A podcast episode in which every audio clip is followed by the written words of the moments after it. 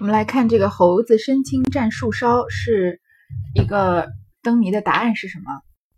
贾政已知是荔枝，便故意乱猜别的，罚了许多东西，然后方猜着，也得了贾母的东西，然后也念一个与贾母猜，念道：身字端方，体字坚硬，虽不能言，有言必应，打一用物。所以这个猴子身轻战树梢的这个。答案呢就是荔枝，其实很好理解吧？这个，呃，猴子身体很轻，站在树梢上，那树梢呢就是树枝，也就是枝字，那站呢就是立，所以就是荔枝。贾政一猜就猜到了，但是呢，他故意猜别的，惹这个贾母高兴，然后罚了很多东西，最后才猜着，然后拿了贾母的东西，算是他承欢膝下的一个呃方法。这里啊，因为这一回的回目是至灯谜，贾政悲谶语嘛。所以每个人的灯谜呢都是个谶语。那贾母这个是什么谶语呢？猴子身轻站树梢，他贾母自己是不是像猴子站在这个树顶上，然后所有的啊晚辈们啊都在啊这里都在下面取悦他。同时后面猜灯谜的时候也能看出来，其实嗯大家都在刻意的讨好这个贾母，然后呢贾母呢也是也很能这个呃应对他们的讨好，然后也很会顺藤往上爬。最后呢，这个呃，还记得秦可卿嗯死的时候托梦给王熙凤啊，说贾贾府一朝啊树倒猢狲散，那猴子身轻站树梢，树一倒了，这个底下的人啊就天各一方了，那树上的猴子不是也就死也就不在了吗？所以在这个时候啊，大家还在猜灯谜，贾家的这个老老少少呢。嗯，这些小猴子们还在树梢上无忧无虑的嬉闹，还没有这种树倒猢狲散的这种危机感。但是呢，一下子，嗯，贾家一招啊被抄家呢，嗯，这这些欢欢乐啊都不复存在了。然后，而且啊，贾府的这个呃衰败呢，也有人解读啊是从这个贾母的去世开始的。但是这是没有在八十回之内覆盖，所以这个信息我们就不太清楚了。那我们来看贾政出的这个谜灯谜吧。身字端方，他身体啊很端正，体字坚硬，又是很硬的。虽虽不能言，虽然不说话呀，有求有言必应，别人说话他一定会答应。这里呢，嗯，其实就是能看得出来，跟贾政的性格很像吧。贾政就是一个封建阶级典型的，我之前说的别人家的孩子，这个标准的好好读书、天天向上长大的。然后呢，嗯，当做了官，跟他的这个。呃，兄长啊，贾赦的作风很不同，所以贾母也很喜欢他。他不嫖不赌啊，然后又恪守这个忠孝之道，很显然是一个好像这种道学先生的这个形象，就是身自端方的。而且呢，在维护这个封建阶级的利益和贵族家庭的这个传统上面，这个贾政啊，也是一个体字坚硬的这个强硬派，所以他很对贾宝玉这种叛逆的不爱读书的行为，他深恶痛绝。然后。就是从来不跟宝贾宝玉讲一句好话，然后把经常把他打的不是经常了，就是后面会把他打的死去活来，所以是一个嗯很，所以体质坚硬，比较比较坚持自己，比较固执的一个人，而且呢，嗯。他虽然啊，他的才学才华不是非常高，他就是很爱读，很会读这种仕途经济的书嘛。但是对这个这种风景人情啊，不是很了解。但是呢，他还维持这个读书人的架子，有这种什么归农的心意啊，然后经常跟他的这些食客们呃下棋啊、聊天啊，好像有这个呃，好像跟这个读书做官这些笔墨纸砚结下多么深的情缘啊。其实都是有一有一点点做作。贾政这个人，你上还记得他在那个。嗯，稻香村的时候说啊，勾起我的归农之意了。那个时候我就说这个有一点做作嘛，所以有一点讽刺的意味。那这个的答案是什么呢？说毕，便悄悄地说与宝玉。宝玉会意，又悄悄地告诉了贾母。贾母想了想，果然不差，便说是砚台。贾政笑道：“到底是老太太，一猜就是。”回头说：“快把贺彩送上来。”地下妇女答应一声。大盘小盘一起捧上，贾母逐渐看去，都是灯节下所用所玩新巧之物，甚喜，遂命给你老爷斟酒。宝玉执壶迎春送酒，贾母因说：“你瞧瞧那瓶上，都是他姊妹们做的，再猜一猜我听。”贾政吃完这个身子端方、体字坚硬的谜面呢，就赶快悄悄的把答案告诉贾宝玉。贾宝玉也是个小人精儿啊，他呢就赶快去告诉贾母，因为儿子出的出的这个灯谜，呃，母亲猜不出来还得了？那所以刚刚那个贾政在贾母说的这个灯谜那么简单，他故意只猜错嘛。所以贾母想了一想，果然不差，就说是砚台。因为你看砚台是不是身子端方，又方方正正的，又很坚硬啊？虽不能言，他虽然不说话，但是有言必应。你想要写什么，都要可以用这个砚台磨的墨写出来嘛。这里能看得出来吧？这个史老太君，你觉得他真傻吗？底下贾宝玉告诉他，他能不知道是大家为了讨好他故意告诉他的吗？但是他很知道，只贾这个史老太君千万不是一个千万不可以低估的人啊。他不管是在智商情商上，都可以吊打这些他的晚辈们的。他之所以愿意附和这种嗯气氛呢，然后听到这个答案呢，然后愿意把它说出来，也是他的为人之道的这种嗯精明的一点的体现。他其实把这个底下的一切啊都看得清清楚楚的。贾政呢就说你肯定是猜对了，一猜就对，到底是老太太，就叫别人啊赶快把这个猜对的彩头送上来。然后呢就送了很多贾母啊一些新巧的东西，贾母就很高兴。叫贾政呢继续去猜那些姊妹们做的，那我们就要继续看这些谶语了。还记得我之前说的这个《红楼梦》是一语成谶百科全书吗？现在已经有两件事，两个一语成谶，一个是贾母说的这个“树倒猢狲散，猴子生青立树梢”，一个是贾政说的，呃，那种嗯，这种封建社会的，嗯，这种嗯儒家思想的这种做作的，嗯，比较这种要坚持这种文人的形象的这种。感觉，接下来呢？贾政答应，起身走至屏前，只见头一个写道是：“能使妖魔胆尽摧，身如束帛，气如雷，一声震得人方恐，回首相看已化灰。”贾政道：“这是炮竹啊。”宝玉答道：“是。”贾政又看到：“天运人理功不穷。”有功无运也难逢，因何正日纷纷乱，只为阴阳数不同。贾政道：“是算盘。”迎春笑道：“是。”又往下看是：“阶下儿童仰面时，清明妆点最堪宜。游丝一断魂无力，莫向东风怨别离。”贾政道：“这是风筝。”探春笑道。是，又看到是前身色相总总无成，不听灵歌听佛经，莫道此生沉黑海，信中自有大光明。贾政道：“这是佛前佛前海灯啊。”迎惜春笑答道：“是海灯。”贾政心内沉思道：“娘娘所作爆竹，此乃一响而散之物。”迎春所作算盘是打动乱如麻，探春所作风筝乃飘飘浮荡之物，惜春所作海灯一发清净孤独，此乃上元佳节，如何皆作此不祥之物为戏也？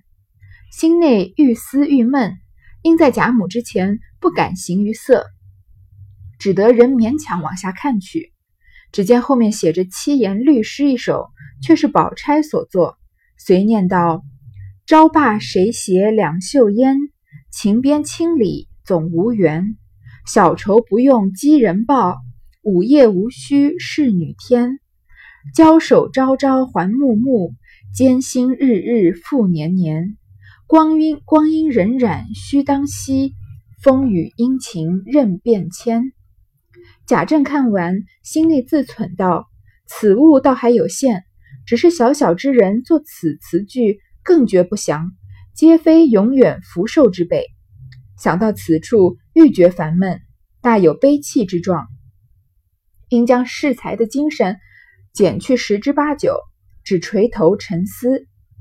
贾母见贾政如此光景，想到或是他身体劳乏，意未可定，又嫌之恐拘束了众姐妹不得高兴玩药，即对贾政云。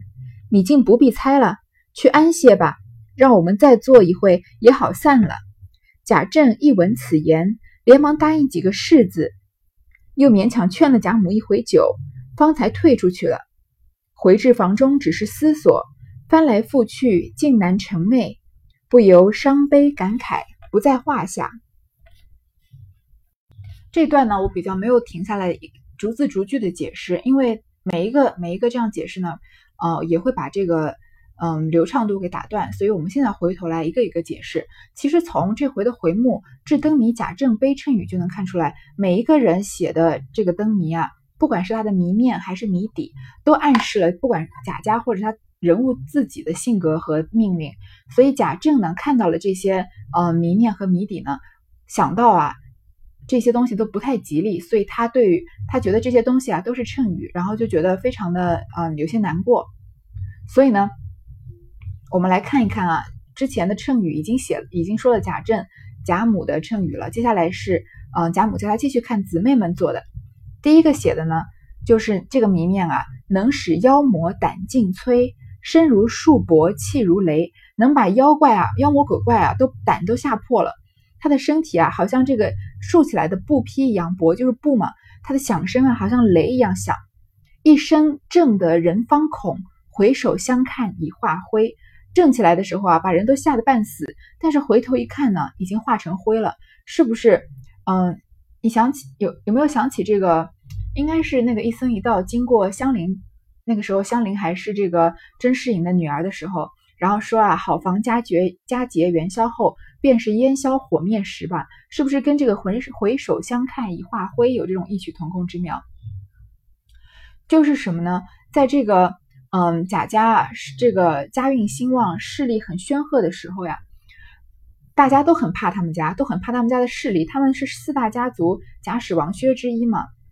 贾不贾白玉为堂金作马的嘛？特别是元春当了娘娘呢，贾家就成了皇亲国戚。所以啊，这些举动啊，像呃秦可卿发丧啊和元春省亲啊这些重大的这个盛盛举啊，都是一声震得人方恐吧，让人人人都嗯惊异惊异于他们家的这个势力。就算贾家演一出戏，请一出戏班的这个小市民都说，只有贾家才能演出来这么热闹的戏，对吧？所以上到王公贵族啊，下到市井小民，都是都非常这个惊讶于贾家的这个财力。然而呢，在这种烈火烹油的盛举之后呢，接着就是烟消火灭之时，回首相看已化灰了。这一切啊，都已经不存在了。这就也就是贾家最终的命运。然后贾政就问啊：“这是炮竹吧？”贾宝玉就说呢：“是。”所以你看炮竹是不是一样的意思？就是在点起来的时候呢，声音很大，颜色很美啊，在天空中绽放开来。但是你再回头看的时候，那个嗯点起来的炮竹在嗯放完了以后呢，就变成嗯。一堆垃圾，然后就一切都烟消云散了吧？这就是嗯，元春写的这个，虽然是宝玉答的，但是元春写的。贾政又看到天运人功理不穷，有功无运也难逢。因何正日纷纷乱，只为阴阳数不同。这首呢是迎春写的。其实迎春写的这一首，算他对比他之前那个元春叫他做一首诗，他说啊，因为是你叫我做，所以我只好做一首这种呃比较普通的言语啊。这这篇的灯谜，元春写的算是呃迎春写的算是不错的。我们来看啊，这个天运人工理不穷，有功无运也难逢。天运就是等于是上天注定好的结局，人工呢就是人为的这个人的行为。所以，因为我们在这个谜谜底呢，贾政不是说是算盘，迎春就说啊是这个算盘呢，要靠人的手去拨拨打它，对吧？所以说是人工。那这些算盘的子呢，打过我们小时候还学过珠算课，不知道现在的小孩子会不会学珠算课了？分上下两这个两个部分，对吧？然后呢，这些子啊，算盘的子珠子呀，算珠或者是碰在一起，或者分开，在没有算出结果之前呢，谁也不知道这两粒算珠是离还是合。所以呢，要知道结果是什么，其实是注定好的，就是天运。他出的这道题啊，结果是什么，在你没算出之前，你都不知道。虽然是，嗯，算盘的过程是人手拨出来的，但是结果呢，又不随人的意志转移，然后也不会被人所预知，所以这个道理很难懂得。所以说理不穷啊，有功无运也难逢。如果答案啊是这两个子算珠呢，注定要分离，那任人怎么拨打它，他们也不会相逢的，因为答案就是这样嘛。所以这个双关含义还是比较明显的。因何正日纷纷乱？为什么这个整天啊都乱乱乱乱纷纷的呢？只因阴阳数不同。首先，算盘打起来就是给给给人感觉乱七八糟、噼里啪啦的感觉。但是为什么这么乱七八糟呢？因为阴阳数不同。阴数和阳数呢，就是奇数和偶数的意思。阴阳数据泛指数字，因为每次数这个运算的数字不一样呢，算盘所代表的这个嗯结果都不都不同，所以他们进退上下、加减乘除啊，整天就纷纷不止不休了。这里还有一个在作为称语的部分呢。阴阳是不是我们知道阴指女，男指阳，所以阴阳也有可能是指一对夫妻。那数呢？我们说命数嘛，也可以指命运。所以就说啊，这个迎春的这个嗯婚姻运是很不好的。最后，而且还有啊，我们说拨算盘算数也叫打算盘。迎春后来不是还记得之前迎春的判判词吗？她仔细中中山狼啊，她。嫁到这个中山狼孙少祖家，每天挨打受骂，那算盘要被要叫打算盘，迎春也是要被打的，要饱受摧残，过不上什么安宁的日子，每一天啊都是这个阴和正日纷纷乱的，然后呢所托非人，嗯，最后啊在这个嗯，还记得这这个贾贾家府上不是对这个。嗯，孙家这个仁至义尽嘛，因为他得志变猖狂嘛，在之前曾经受过贾府的这个嗯资助，但是后来呢，自己有钱了之后就猖狂起来。迎春本人也是个忠厚老实，甚至有点木讷的女孩子，这些的嗯这些钱这些积累下下来的这些德行啊，也就是我们可以说的人工啊，都不算数了。这个因因为阴阳命阴阳命数不同啊，所以迎春的命运啊非常的悲惨，就好像算盘一样被人拨打。迎春就说是贾政又猜对了，再往下一个是谁呢？就是探春的。阶下儿童仰面时，清明妆点最堪宜。游丝一断魂无力，莫向东风怨别离。这个更好猜了，对吧？探春之前在这个探春的判词里面，首先那个图画就是两个人在放风筝，所以探春的命运就是像风筝一样。这个探春的。这个答案呢是风筝，很好猜啊。阶下儿童仰面时，地上的孩小朋友们啊，小孩子们抬头看的时候呢，清明装点最堪宜，是清明节的时候常常进行的一项活动。游丝一断魂无力，这个风筝的线啊，一旦断了，就风筝就飘飘摇摇的飞走了。莫向东风怨别离，你不要你不要抱怨说东风啊，是你风吹的太厉害，所以导致我和我的这个家人别离了。因为远探春的命运是远嫁他乡嘛，所以她的命运就像风筝一样。而且从这有些人说，从这个清明装点最堪宜可以看出，她远嫁的时间是在清明节啊。这个因为后面没写到，我们也不知道了。贾政道：“这是风筝。”探春笑道：“是。”又看到是这个元婴叹息嘛，最后就剩个惜春了。那我们知道惜春的命运是常伴青灯古佛旁，我们才你在这里看一看他的。谜面，你能不能试试看猜它的谜底？前身色相总无成，不听灵歌听佛经，莫道此生成成黑海，性中自有大光明。好，也我也许我叫你猜是有点太过分了，因为这种这个东西不是现在这么常见的，不像风筝啊、算盘这样容易猜到。它的答案啊是佛前海灯，海灯呢是在寺庙佛像前面点的这种长明灯，所以在前面的判词我们知道。嗯，惜春的命运是这个出嫁出家为尼，所以呢，他的谜面和谜底啊都是跟佛有关的。前身色相总无成，嗯，你上一辈子的那些呃表面的色相不仅是长相了，还有这个世间的一切东西嘛，你你身后的身家背景啊，你呃你的身世来历啊，这些都没有任何意义，都总无成了。不听灵歌听佛经，嗯，就是不听那不听那些。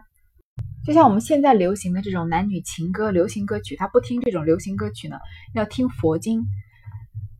莫道此生成黑海，性中自有大光明。你千万不要说这个人的一辈子啊，投身佛门就跟人间的繁华绝缘了，好像沉入这个漆黑的海底一样。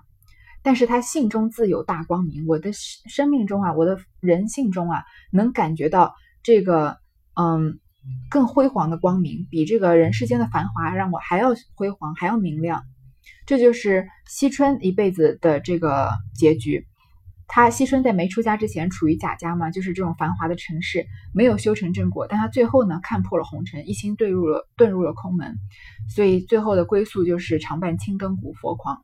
古佛旁，贾政就说啊，是佛前海灯。惜春就说呢，是海灯。贾政这个时候心里面已经开始想了，有觉得有点不对劲，怎么元宵佳节每个人做的东西都这么不吉利呢？他说娘娘做的爆竹呀，是一响而散之物。对吧？之前解释过了吧？迎春的算盘呢，打动乱如麻；探春的风筝呢，飘飘浮荡之物；惜春的海灯一发清净孤独。他就觉得呀，为什么现在是元宵佳节，大家做的谜面和谜底啊，都有点不吉利呢？但是因为贾母在前面，他不能说真奇怪，怎么大家都做的这么不吉利？毕竟有老年人在嘛，所以他就说呀，他就只好勉强继续往下看。然后看见后面写着一首七言律诗，你看这个诗的这个呃文体和这个境界就跟前面人不一样，所以嗯明显就是文采更高的人做的。这个里面就是这个嗯薛宝钗做的。朝罢谁携两袖烟？情边千里总无缘。小愁不用寄人报，午夜无须侍女添。交手朝朝还暮暮。艰辛日日复年年，光阴荏苒须当惜，风雨阴晴任变迁。这个一看，这个我们光读就能读出来，感觉它不是很吉利，对吧？我们来一句一句的解释一下。这个朝罢呢，嗯，朝就是上早朝的意思。杜甫有一个不是很。出名的一个诗句叫做“朝罢香烟写满袖”，就是古代的皇帝啊，他们不是要上早朝吗？在这个朝堂里面接见群臣，要在大殿上呢燃烧一种熏香。那下朝回来的这些臣子啊，袖子里还有这个庙堂上面熏香的味道。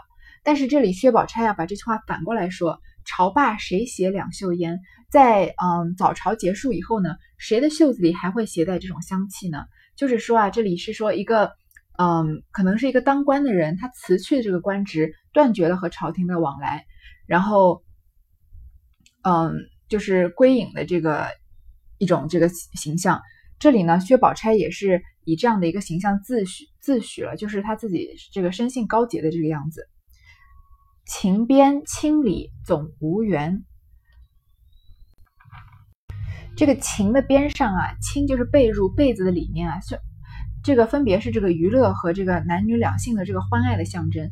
情边清理总无缘，不管是在嗯这个娱乐方面呢，还是在欢爱方面呢，都没有缘分。就是都一方面是来说啊，薛宝钗不太在乎这些东西，她在乎的呢不是这种才子佳人个人得失的小事，而是忧虑的是这个国家社会方面的大事。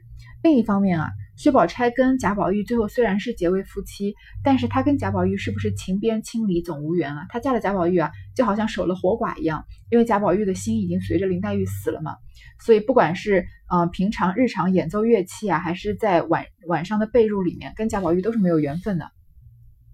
小愁不用鸡人报，午夜无须侍女添。小愁呢是这个古代一种计时的这个工具，然后嗯。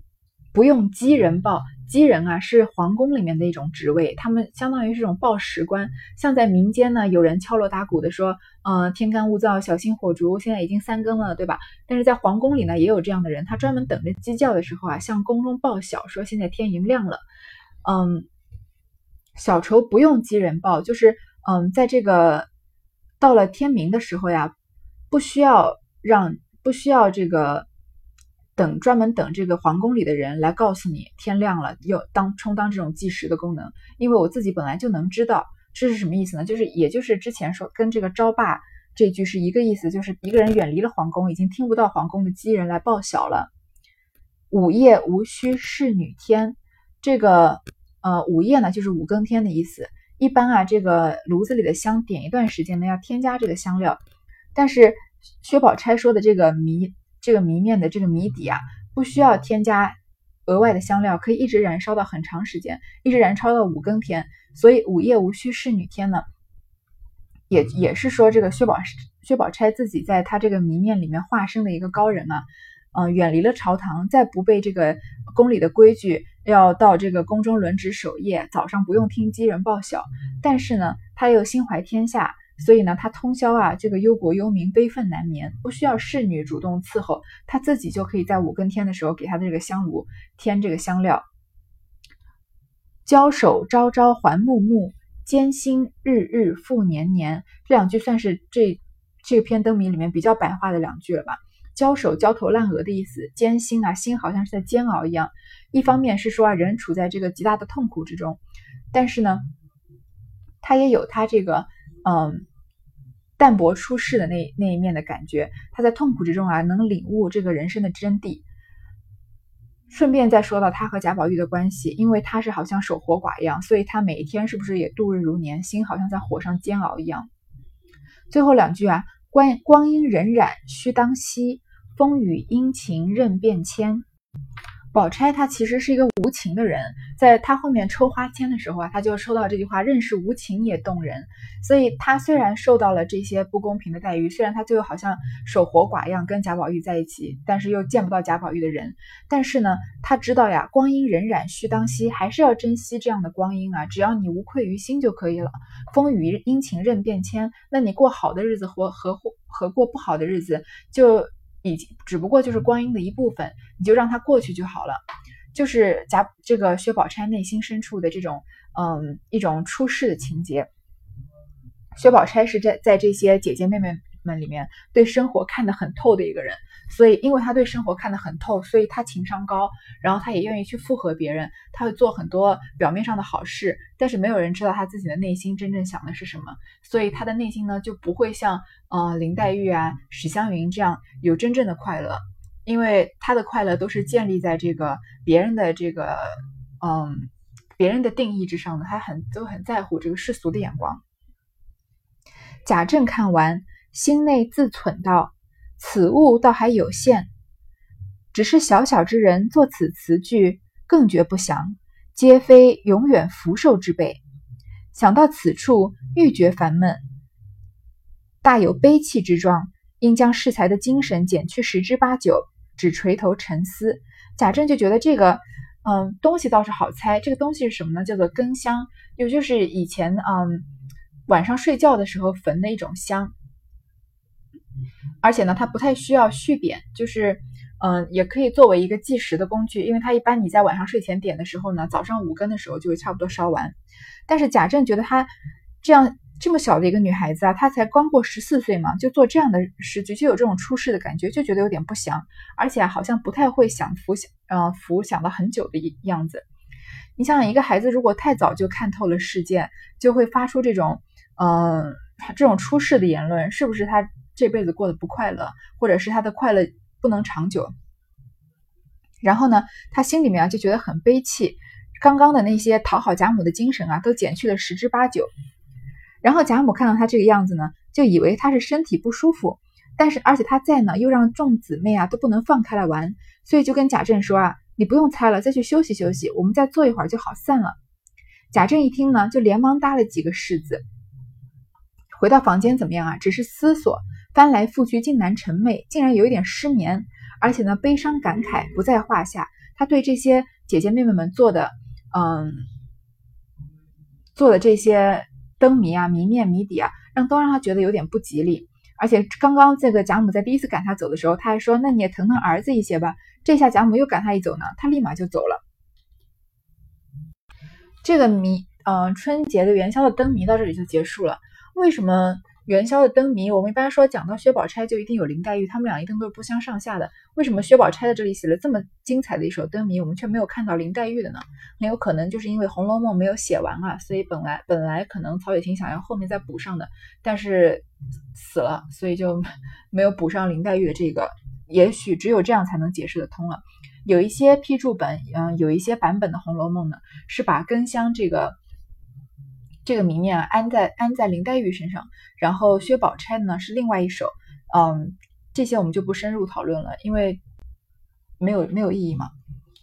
且说贾母见贾政去了，便道：“你们可自在乐一乐吧。”一言未了，早见宝玉跑至围屏灯前，指手画脚，满口批评：“这个这一句不好，那一个破的不恰当。”如同开了锁的猴子一般。宝钗便道：“还像适才坐着，大家说说笑笑，岂不斯文些儿？”凤姐自里间忙出来插口道：“你这个人，就该老爷每日令你寸步不离方好。适才我忘了，为什么不当着老爷撺掇，叫你也做诗名儿？若果如此，怕不得这会子正出汗呢。”说的宝玉急了，扯着凤姐儿，牛骨糖牛骨儿糖似的，只是私缠。你看贾宝玉被憋的，你想想看，这个，嗯，以前在，尤其是在小学的时候，孩子们都还没定性的时候呀，班主任在的时候，一下子这个，这比如说自习课有老师在讲台上的时候，大家都安安静静的，老师一出去，一下子一下子大家全部都吵吵闹闹起来。班上那些啊比较调皮的男同学，一般都是大家的开心果一样，一个人有好多好多表演，对吧？贾宝玉这个时候就是贾政在的时候，他整个人都憋得不行了。贾政一走啊，贾母说：“你们自己乐一乐吧。”你看贾宝玉这个。呃，攒了半天的精力啊，一下就跑到围屏前说这个写的不好，那个写的不好，就好像开了锁的猴子一般。你看写的多多惟妙惟肖，就好像猴子被困在笼子里面，突然开了锁放出来一样。宝钗就劝他说：“你还像刚刚那样坐着，我们大家说说笑笑的，不是开心，不是斯文吗？”凤姐这个时候就出来讽刺他说：“你这种人啊，就应该老爷就应该贾政在你旁边寸步不离才好。刚刚啊，我就应该撺掇老爷让你也做灯谜的，那你这会儿一定会还在出汗呢。”就好像这个元春给他布置作业的时候，他做不出来的样子，说的宝玉着急了，就扭着凤姐儿，扯着凤姐儿，牛骨糖似的，只是私缠。你看这个写的多棒，好像这个以前的一个一种这个民间技艺啊，把这个糖糖不是可以做很黏很黏吗？然后他用一根棍子把这个糖扭扭扭起来，然后就变成一个呃好像棒棒糖一样的给人吃。贾宝玉啊就拧在这个凤姐身上，好像牛骨糖似的私缠她，跟她撒娇。贾母又与李李公才并众姊妹说笑了一会，也觉有些困倦起来。听了听，已是漏下四鼓，命将食物撤去，赏散众赏散与众人，遂起身道：“我们安歇吧，明日还是节下，该当早起。明日晚间再玩吧。且听下回分解。”这回啊，就到这里再结束了。其实写到这儿啊，正月还没有过完呢。